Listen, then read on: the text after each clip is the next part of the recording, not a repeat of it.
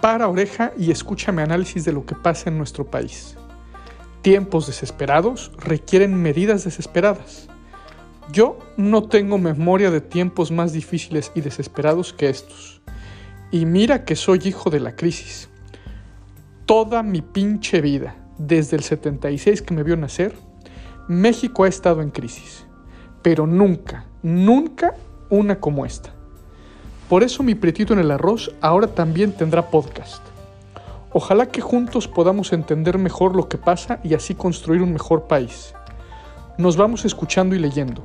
Si te late, compártelo con tus amigos.